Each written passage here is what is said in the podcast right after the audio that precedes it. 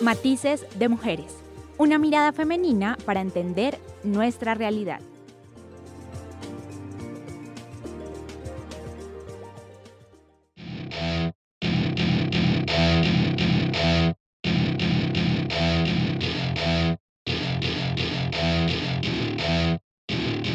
Welcome to my party, we're just getting started A life is a dream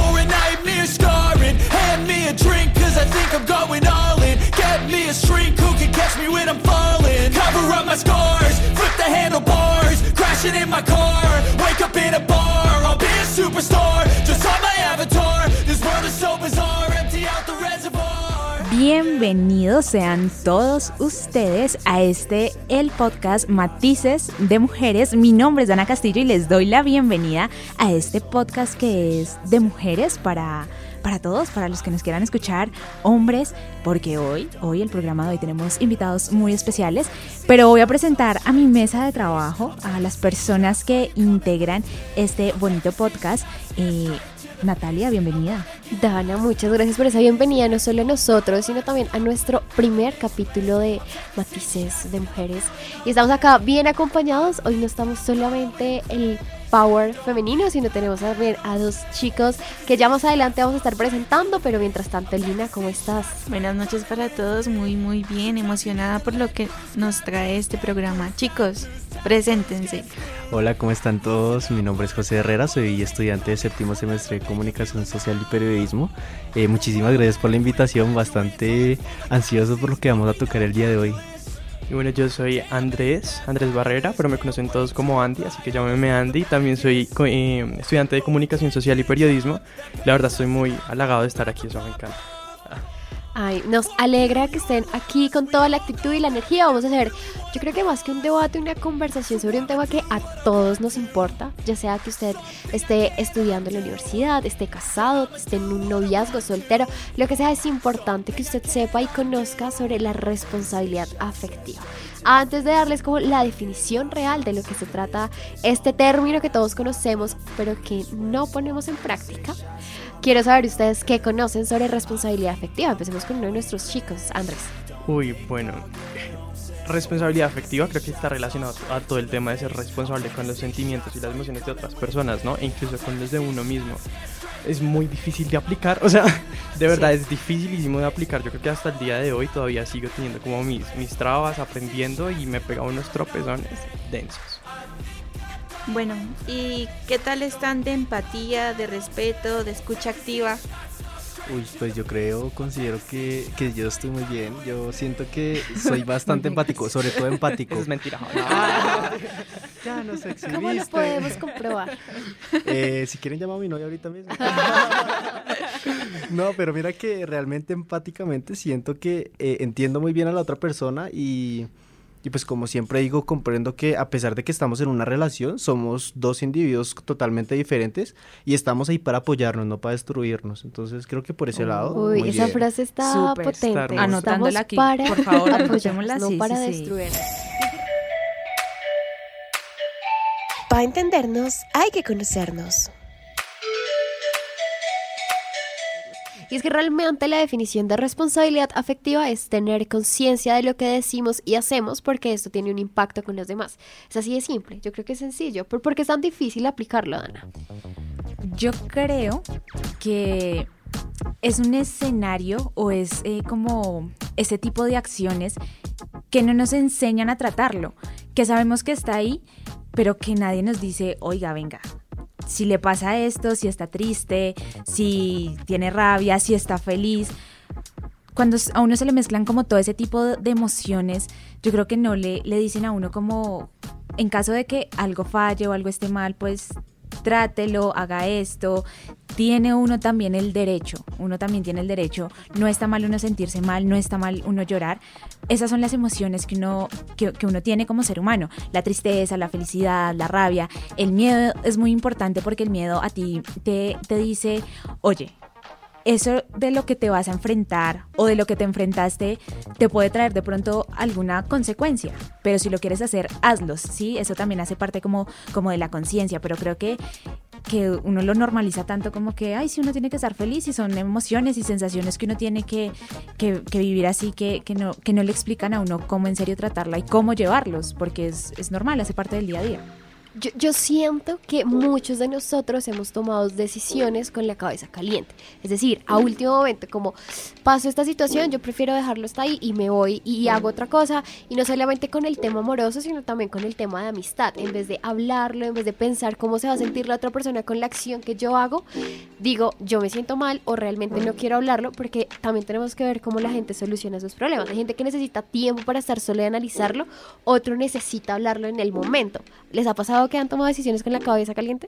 Total, me pasa todo el tiempo. La verdad es que soy una persona muy impulsiva y normalmente cuando tengo estas, esos encontronazos así como súper fuertes, yo soy, pero, pero explícame el por qué, o sea, ¿qué pasó aquí? O sea, necesito que me des una explicación. Y lo que decían, esa persona tal vez no está preparada para hablar. Yo trato siempre de estar pensando y haciéndome como una retroalimentación a mí mismo, mirándome, diciéndome qué estás haciendo bien y qué estás haciendo mal pero ha sido fuerte para mí como despegarme un poquito después que yo quiero, ¿sí? Y, también he hecho un ejercicio muy bonito de mirar como él, qué estoy poniendo, o sea, qué presión estoy poniendo encima de la otra persona al querer una respuesta inmediata, ¿sí? ¿Qué, ¿Qué, está fallando también en mí? ¿Qué, ¿Qué me hace sentirme de esa manera? Porque por algo me estoy sintiendo así. Y pues a mí también me gustaría hacer como hay una anotación. Lo que dice Andy es muy cierto. O sea, hay que tener como un autofeedback, tener como la capacidad de madurez suficiente para uno decir como, venga, yo no soy perfecto. O sea, tengo mis errores, me equivoco. En mi caso soy también muy impulsivo, pero he aprendido como a, cuando, cuando estoy como con la cabeza caliente, decir, mira, no, no estoy para hablar de eso, esperemos que se me baje, que me calme porque no, no he podido controlarlo hasta ese punto, pero como que se intentó lidiar las cosas de esa forma.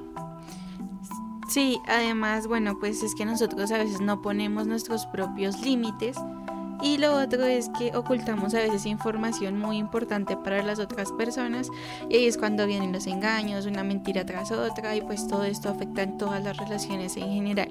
¿Cómo están ustedes de mentiras?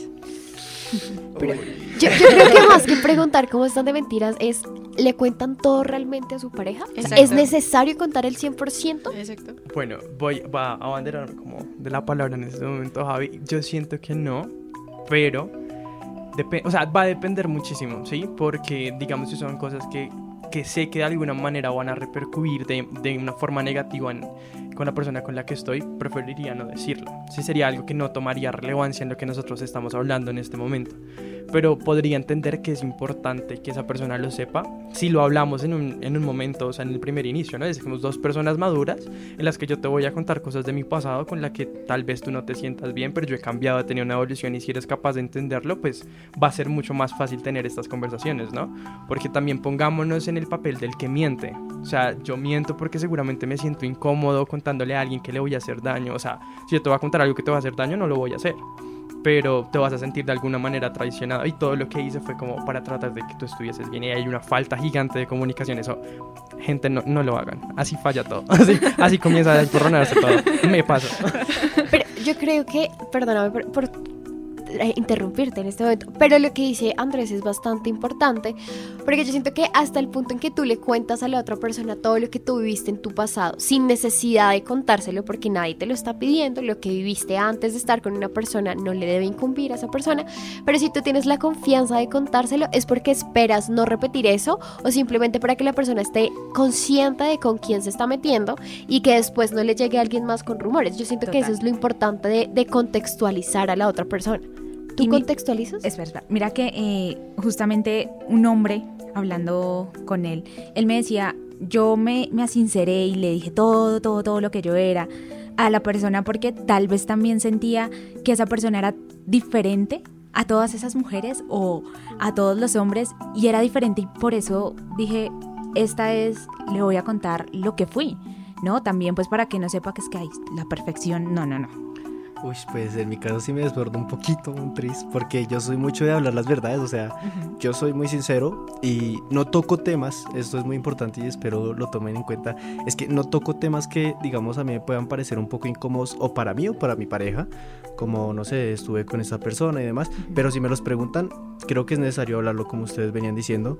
Eh, y creo que, me disculparán, pero esto es un poco más, no tengo un estudio comprobado, pero cuando hablo con muchos de mis amigos hombres, eh, lo que me dicen es que tienen celos retroactivos. Bueno, obviamente ellos no utilizan ese término, pero son celos retroactivos. Hay que Eh, utilizarlo. y es buen término porque es lo que sentimos muchas veces.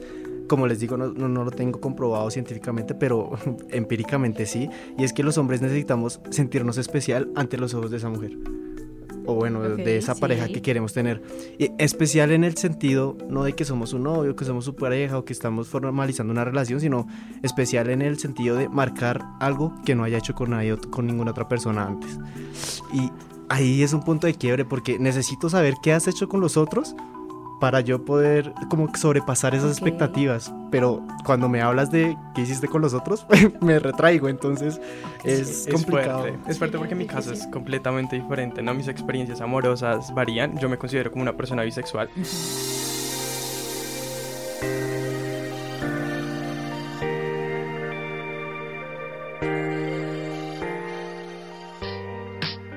La pinta que te identifica.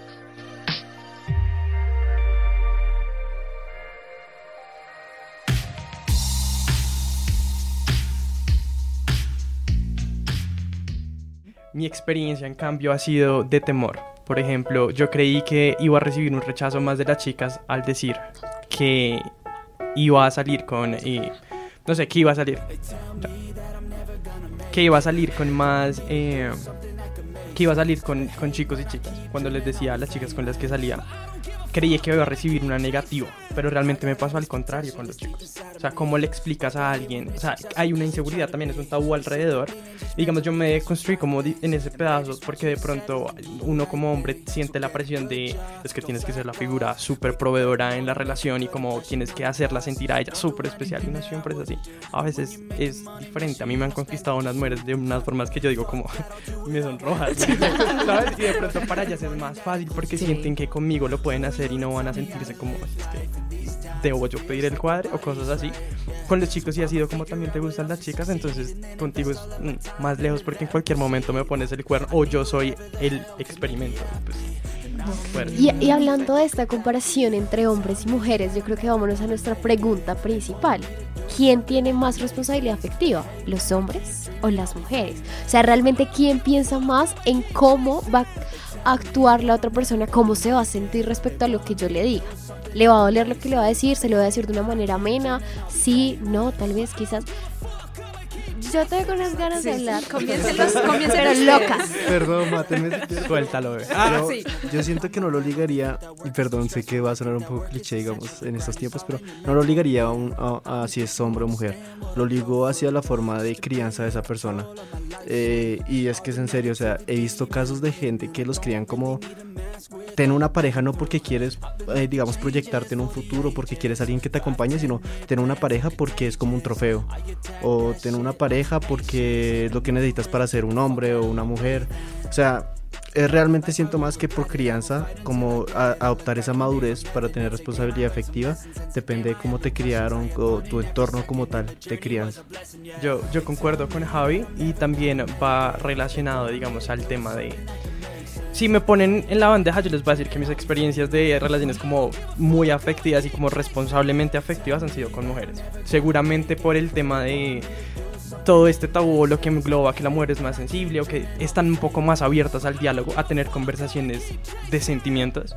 Con los hombres me, me he topado con un ego bastante fuerte. Pues yo he tenido la posibilidad de, de explorar mi sexualidad con, o sea, no bastantes personas, pero sí como personas con diferentes mindsets. Y eh, una vez salí como lo que uno creería con el típico futbolista súper cerrado que se sentía muy seguro de su sexualidad, pero era muy difícil hablar sobre sentimientos. Y tuve una novia que a mí me enseñó literalmente todo lo que les estoy diciendo ahorita, o sea, como cómo empezar a ser responsable primero conmigo mismo y cómo me siento. Porque pues yo salí de la relación con el futbolista con unos celos muy grandes, con una inseguridad de que en cualquier momento me iban a poner el cuerno. Y ella viene y me ayuda como a aterrizar el, "Ey, esa frase que han escuchado como en TikTok que ahora está súper famosa, la de él me engañó, no es él engaña. O sea, no es contigo, es exterior, es la gente afuera de ti. Es porque llora. Yo, yo creo que Andrés tocó una palabra fundamental en responsabilidad afectiva que es egocentrismo. O sea, realmente el ego que tienen muchas personas, y, no solamente por es que soy yo y soy el más, y realmente si termino contigo, o si termino con él, con ella, voy a tener alguien más y para de contar, sino que el egocentrismo hace que tú te camufles en algo que realmente no quieres hacer o no quieres decir.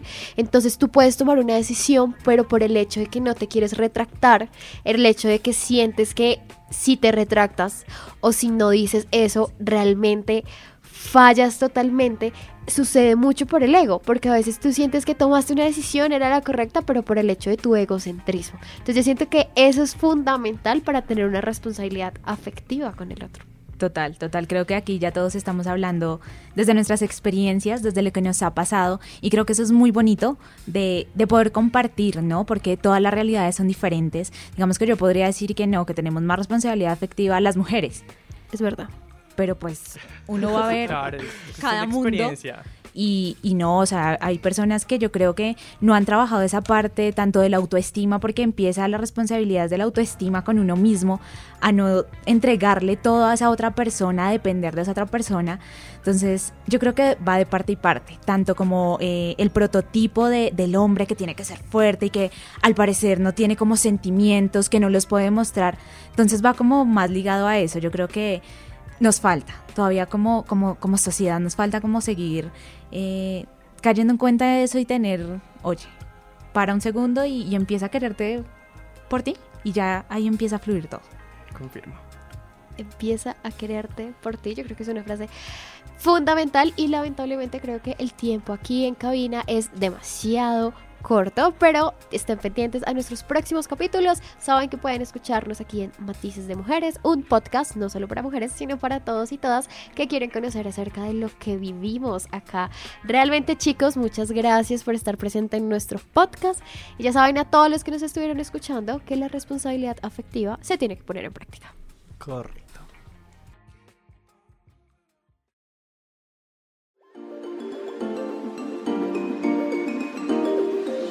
Matices de mujeres. Una mirada femenina para entender nuestra realidad.